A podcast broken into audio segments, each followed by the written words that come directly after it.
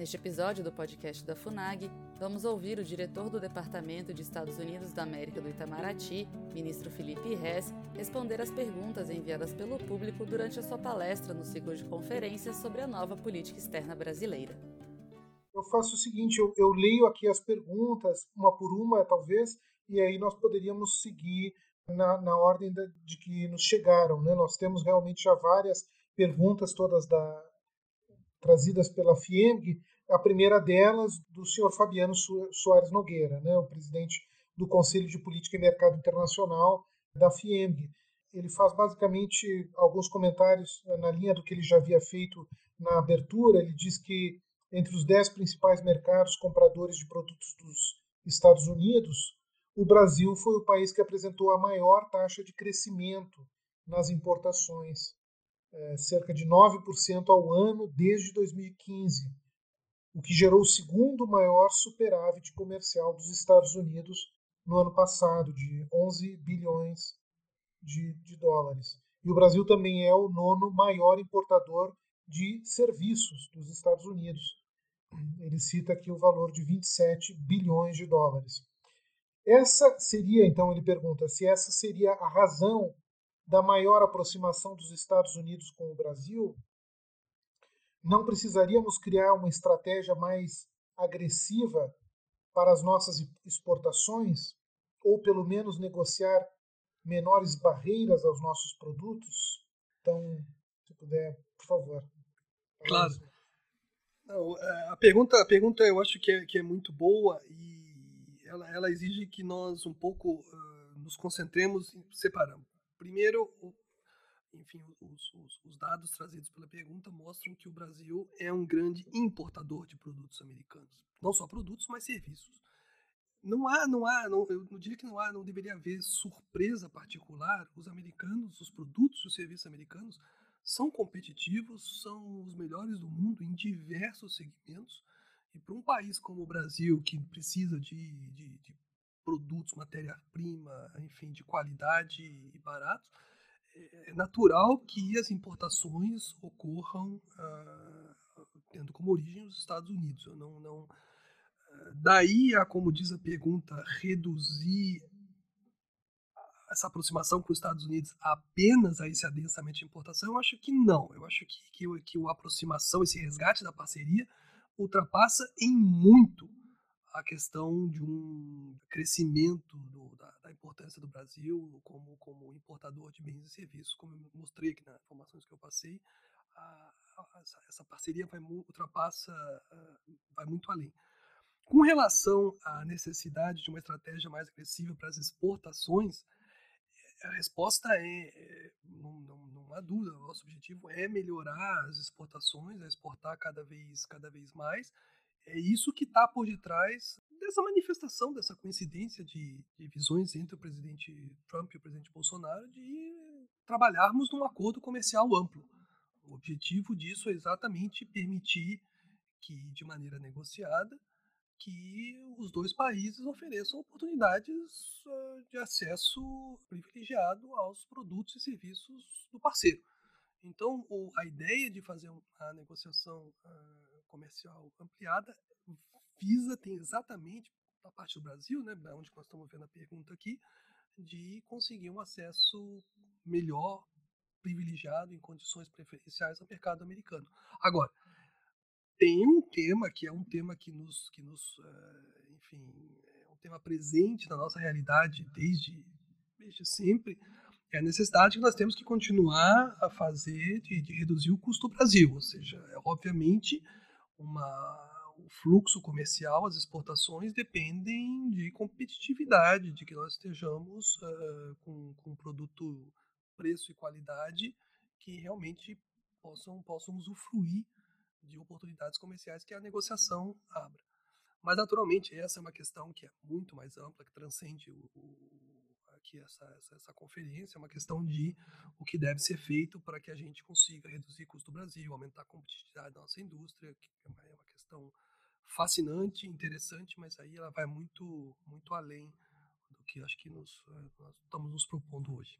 Perfeito. Eu vou então passar para a segunda pergunta de René Vaquil Júnior, vice-presidente da FIENG.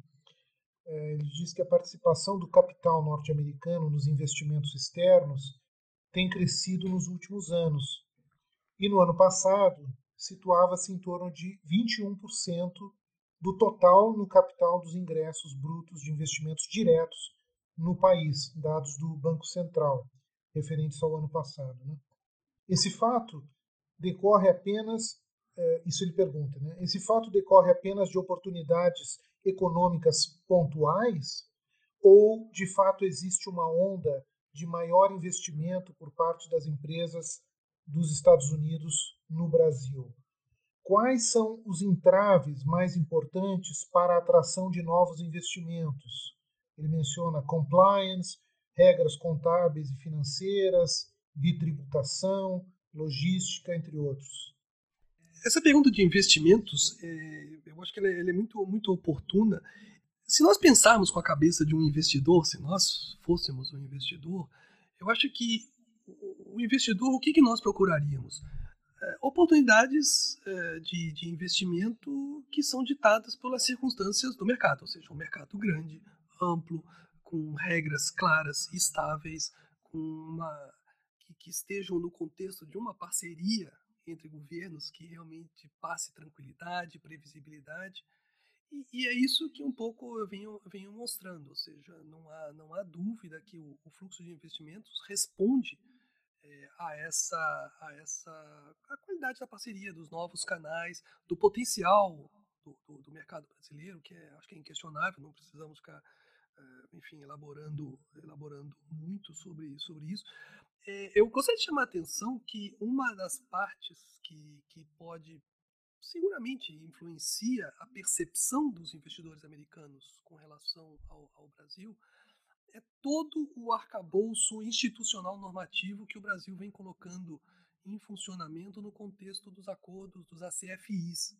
Já são, já são 15, 16, me parece, é, nós não temos uma CFI com os Estados Unidos. Mas o que eu quero dizer é o seguinte: no contexto da, da negociação, assinatura e implementação dos ACFIs, o Brasil vem reforçando muito uh, ou vem aprimorando muito sua, sua característica institucional, sua característica regulatória para se tornar um, um, um mercado, um país cada vez mais amigável aos investidores.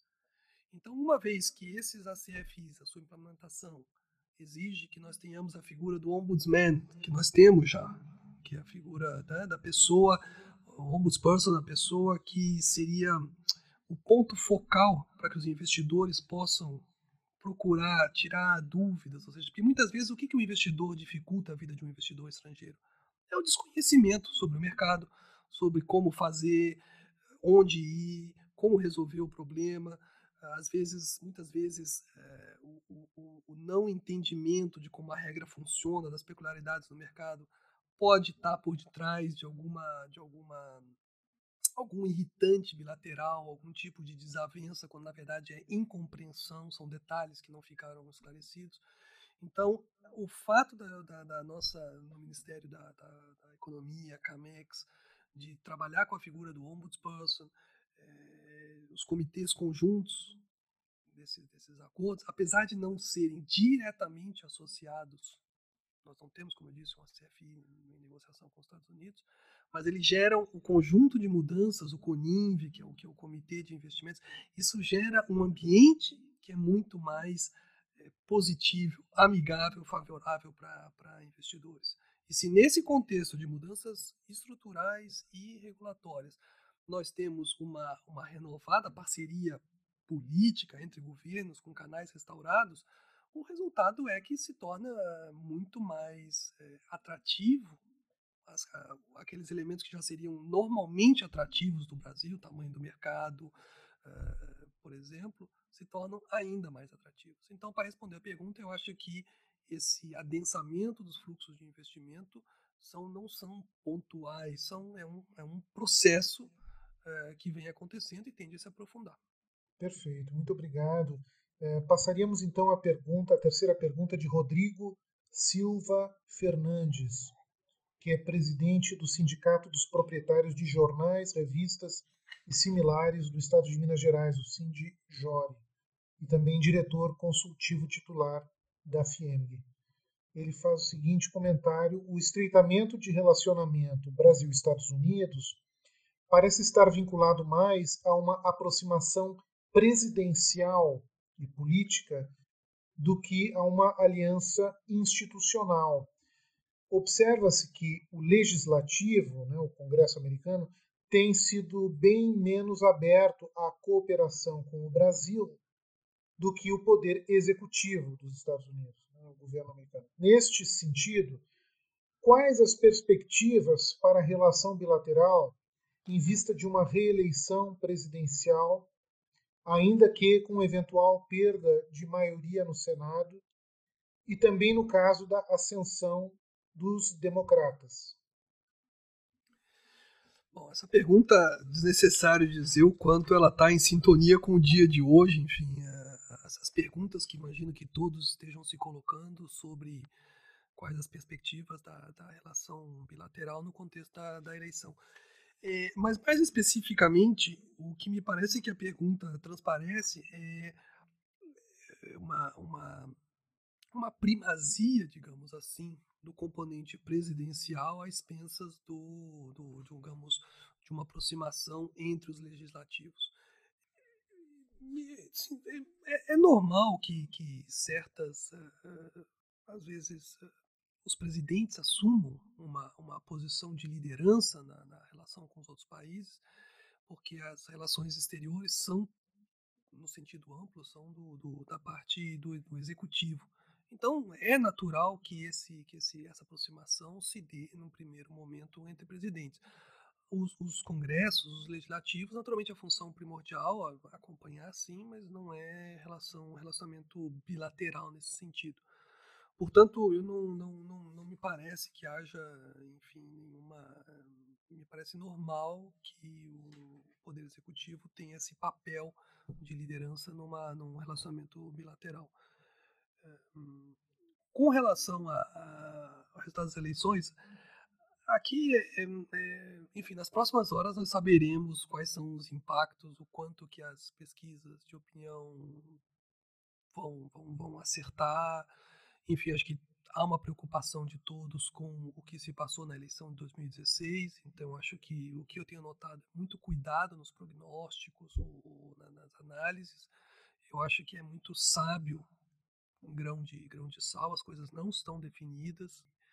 Eu acho que as próximas horas dirão como que como como que a para onde qual será o resultado, enfim, da, do novo o resultado das eleições de maneira tanto do, do, do Congresso quanto a eleição presidencial. Muito bem. Passaríamos então à, à pergunta do Coronel Roger Mata do Sistema de Defesa, Indústria e Academia de Inovação do Exército Brasileiro, CISDIA, de Minas Gerais. Ele menciona que uma notícia que trouxe expectativas positivas para as áreas envolvidas com, as, com a indústria de defesa no país foi a da transferência de 200 bilhões de dólares para materiais e equipamentos de defesa dos Estados Unidos para o Brasil. Sendo essa informação consistente, perguntamos: essa transferência ocorreu? Se ocorreu, foi de que forma? Parte desse montante foi destinado para aplicação na indústria de defesa brasileira? E se foi, como isso aconteceu? E ainda, será recurso classificado como investimento a ser pago em condições especiais ou um recurso a fundo perdido? É, eu agradeço a pergunta. Eu confesso que eu precisaria ver essa notícia, os detalhes. Não, não, não ficou muito claro se essa palavra transferência de 200 bilhões, se ela está sendo empregada de maneira, enfim, muito, muito precisa. É, eu, eu imagino que os 200 bilhões aqui a matéria possa estar fazendo referência são linhas de financiamento que acostumam, que, que, é, o, que é o canal uh, em que normalmente esse tipo de, de parceria se dá, ou seja, as agências, um governo abre uh, linhas de financiamento para que as agências, o outro governo, possa utilizar créditos para efetuar compras e transações. É, Então eu não tenho uma resposta precisa, não, não, não tenho informação sobre transferência. Eu teria que ver a matéria inteira e ver em que contexto do que, do que seria essa transferência. Imagino eu que seja a abertura de linhas de financiamento. Muito bem, eu vou passar então para a pergunta de José Balbino Maia de Figueiredo, vice-presidente regional da FIENG. Ele pergunta qual, qual a perspectiva das relações estadunidenses brasileiras diante de uma possível vitória do Partido Democrata na Casa Branca e nas duas casas do Legislativo. Eu acho que, enfim, o objetivo do, do, do, do que eu falei aqui é um pouco colocar exatamente em perspectiva as eleições uh, que estão agora, enfim, terminaram, né? as eleições, o processo eleitoral em curso nos Estados Unidos, ou seja, a, a parceria Brasil-Estados Unidos, ela tem, ela tem uma densidade e uma, e uma convergência de interesses que, que é, é, maior do que o resultado de uma, de uma eleição. Então, é, eu compartilho com a, com a visão do nosso embaixador em Washington, que, que, enfim, eu também vejo com muito otimismo essa, o futuro dessa parceria. Eu acho que há uma convergência de, de valores, o que é muito importante, como eu falei, são duas das maiores democracias, é, democracias do hemisfério e do mundo. Uh, isso, isso, isso tem um peso, isso não são palavras ao vento é, valores comuns de liberdade, democracia, direitos humanos, uh, são economias de mercado, uh, né, o, o, o, rule of law, como se diz em inglês, é, é o direito, é, e tem uma agenda de trabalho, uma coincidência de interesses no fundo, eventuais discordâncias, eventuais ajustes pontuais, mas é, eu vejo com muito muito otimismo essa parceria não vejo não vejo não, como essa parceria pode pode enfim a parceria transcende o resultado de uma eleição é isso que eu quero que eu quero deixar claro. Muito bem perfeito. Obrigado. É, passaríamos a uma outra pergunta de um de um outro coronel do exército brasileiro Nilo Barros, do, também do CISDIA, né, o Sistema de Defesa, Indústria e Academia de Inovação do, do Exército. Eu, inclusive, agradeço a participação de dois, dois coronéis, de, enfim, dos, dos colegas do, do, Exército que estão acompanhando é, essa série de, de conferências. Ele diz o seguinte: como decorrência do acordo RDT&D, é, pesquisa, desenvolvimento testes e avaliação, é a tradução, é, temos os projetos de lado a lado, com propriedade intelectual compartilhada, implicando na capacitação da indústria nacional. E aí ele pergunta se o senhor acredita que a indústria nacional, e particularmente a indústria mineira de Minas Gerais, está apta a encarar esse grande desafio. A minha pergunta direta, a resposta é sim. Não tenho dúvida nenhuma quanto à, aptidão da indústria nacional de, de, encarar esse desafio. Eu não tenho os detalhes aqui nesse campo específico do, do acordo, desse acordo aqui, no que diz respeito à economia mineira, mas eu não tenho dúvida que a economia mineira também se, se, se beneficiará, como, como, a própria, como, o próprio, como o próprio coronel menciona, é, são, são projetos dos dois países. E o objetivo é capacitar a indústria nacional. Ou seja, são oportunidades que se abrem de interesse para, para, para o Brasil. E eu não tenho dúvida que a indústria brasileira vai se beneficiar uh, uh, muito desse, desse acordo. Muito bem. É, passaríamos então à pergunta de Mário Campos Filho, presidente do Sindicato do Açúcar e do Álcool de Minas Gerais. Ele diz que é histórico o tratamento dos Estados Unidos ao aço e ao açúcar do Brasil. De fato, as questões agrícolas e do setor metalúrgico são sensíveis e dizem respeito a setores extremamente organizados e também em estados norte-americanos né, com forte influência política em Washington, como é o caso dos estados do meio-oeste e do sul dos Estados Unidos. Baseado na sua experiência, o senhor considera que a diplomacia brasileira trabalha no limite das possibilidades de superação dessas barreiras? Ou poderia contar com uma ação mais afirmativa do setor privado brasileiro na superação desses entraves? Como podemos avançar nessas questões que nos incomodam há quase quatro décadas? É, a pergunta que uma, uma, pergunta que traz etanol, açúcar, aço, alumínio é obviamente uma pergunta de extrema de extrema importância. É, como conforme mencionado a pergunta, ou seja, é um, são são setores, são são produtos de sensibilidade não só para os americanos, mas é, por extensão, por conseguinte, sensíveis também de interesse do Brasil. É verdade, é um tema, é um tema, são temas que recorrentemente constam da agenda, diferenças de, de, de, ponto de vista. É, agora, o importante, quanto mais sensível é o, é o, é o tema, interesses é, diferentes, o importante é conversar, negociar, manter, manter a, a, a, possibilidade de se negociar uma solução que atenda satisfatoriamente os, os setores privados dos, uh, dos dois lados. Na recente, na recente decisão do, do, do, governo brasileiro de continuar a negociação sobre o etanol e o açúcar, é uma amostra de, da importância de se manter o canal de comunicação aberto, ou seja, a solução, é, como o eu acho que isso a gente não pode perder de vista, sendo um assunto sensível para os dois lados, solução fácil não há.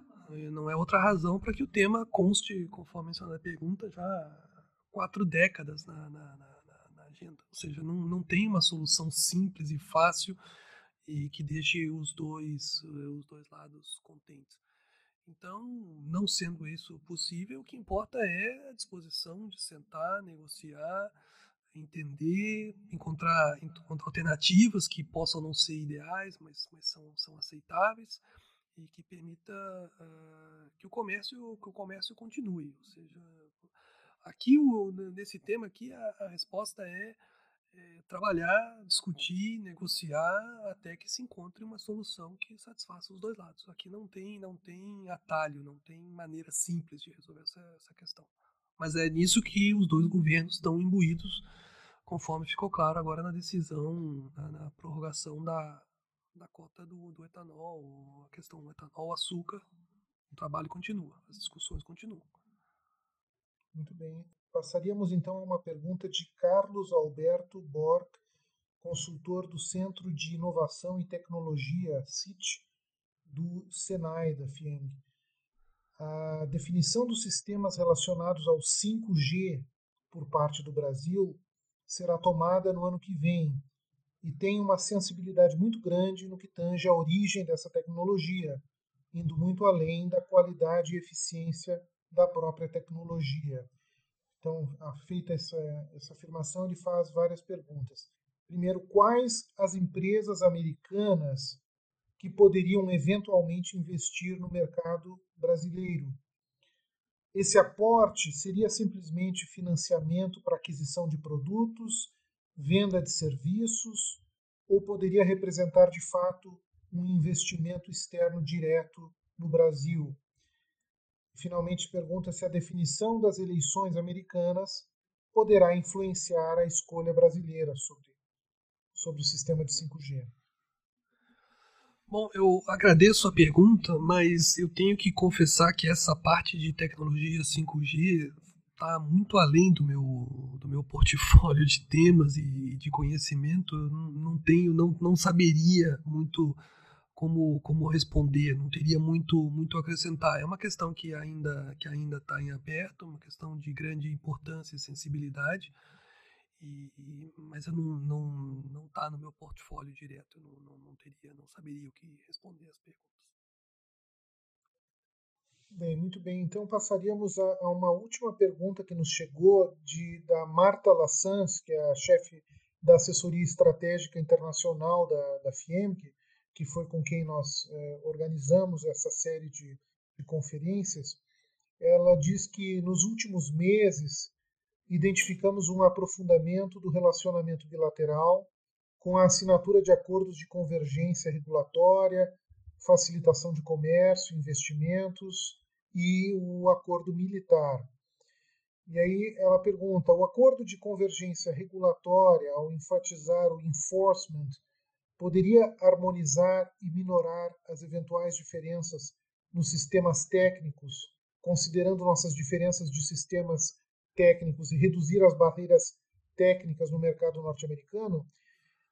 Aí também pergunta: a seção da base de Alcântara está dentro desse escopo? E, finalmente, o senhor poderia fazer um apanhado dos eventuais benefícios desses acordos para as empresas brasileiras?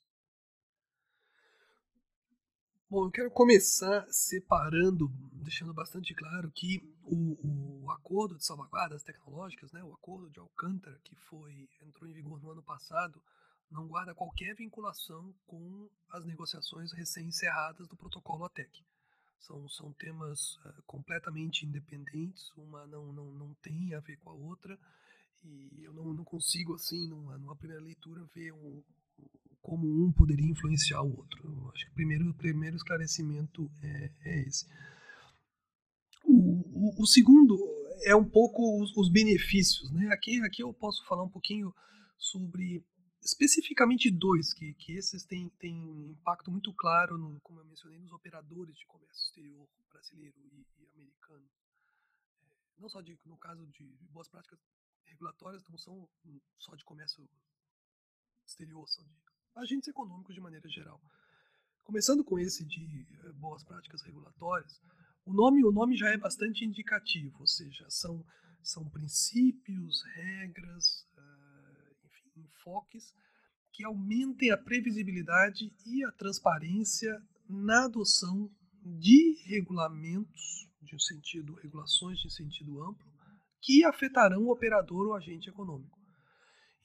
Enfim, são, são dispositivos que, que, que vão na direção de que os órgãos estabeleçam agendas regulatórias, que as medidas que vão ser medidas regulatórias que vão ser propostas que, que, que sejam publicadas de antemão, que permitam comentários, uh, enfim, que, que, de novo, é, é, transparência, é saber o que vem pela frente, poder opinar de maneira que as regulações elas sejam menos possível ineficientes, que elas não se tornem barreiras em si mesmo. É, é, é a direção é, é, bastante, bastante concreta uh, e com, com impactos no dia a dia enormes. E o de facilitação de comércio, não, esse é mais voltado realmente para os fluxos comerciais é, bilaterais. É, as, as novas novos dispositivos são, são é um acordo inovador. O Brasil nunca, nunca tinha assinado um acordo como esses. É o primeiro. Ele vai além daquilo que foi estabelecido no acordo de facilitação de comércio da OMC.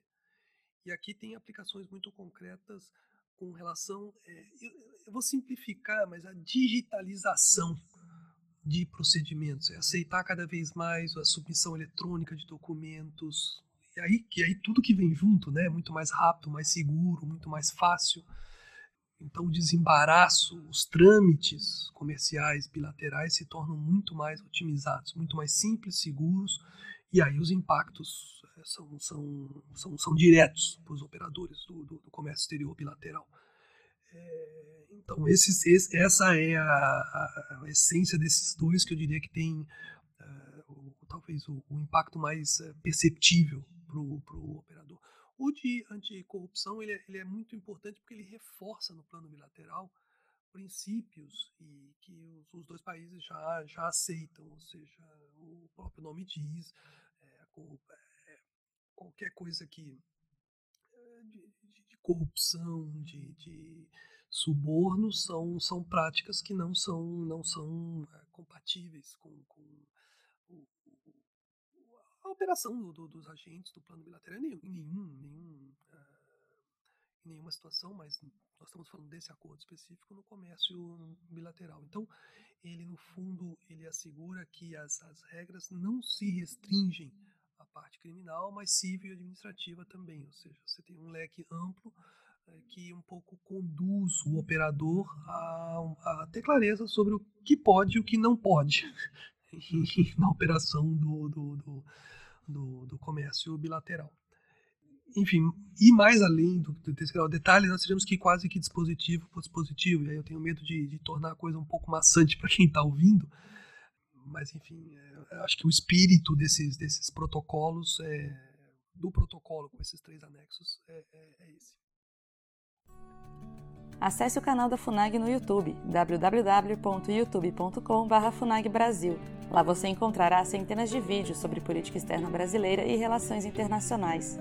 Acesse também a nossa biblioteca digital, com mais de 780 volumes para download gratuito, www.funag.gov.br/biblioteca. Acompanhe as atividades da FUNAG Brasil no Facebook, Twitter, Instagram e Flickr.